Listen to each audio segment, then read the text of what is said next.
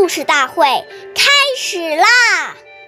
每晚十点，关注《中华少儿故事大会》，一起成为更好的讲述人。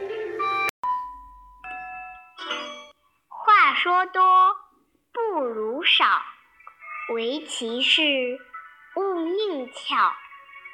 岁月易流逝，故事永流传。大家好。我是中华少儿故事大会讲述人曹子贤，今天我给大家讲的故事是《妙语救人》第四十三集。诸葛瑾是三国时期孙权手下的大臣，平时话不多，但常常在紧要关头几句话就能解决问题。有一次，校尉阴谋被孙权误解。要被杀头，众人都向孙权求情，只有诸葛瑾一言不发。孙权问：“为什么子玉？”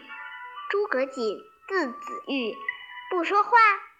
诸葛瑾说：“我与阴谋的家乡遭遇战乱，所以才来投奔陛下。现在阴谋不思进取，辜负了您，还求什么宽恕呢？”短短几句话，孙权就感到阴谋不远千里来投奔自己，即使有过错，也应该原谅，于是就赦免阴谋。下面有请故事大会王老师为我们解析这段小故事，掌声有请。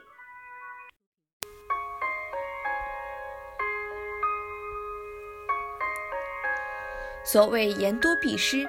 如果你滔滔不绝，很多话还没有思考清楚就说出去了，结果就收不回来了。谚语：是非只为多开口，烦恼皆因强出头。人与人接触会有是非产生，就是因为话多，所以处事要少言慎行。在讲话之前，我们首先要想一想，讲这句话自己能不能够做到，能不能对这个话负责。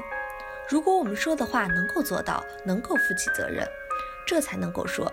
如果说了话之后不能负责任，我们在他人心目中的信用就会慢慢的减少。感谢您的收听，下期节目我们再会。我是刘老师，想参加故事大会的朋友，请关注我们的微信公众号“微库全拼八六六九幺二五九”。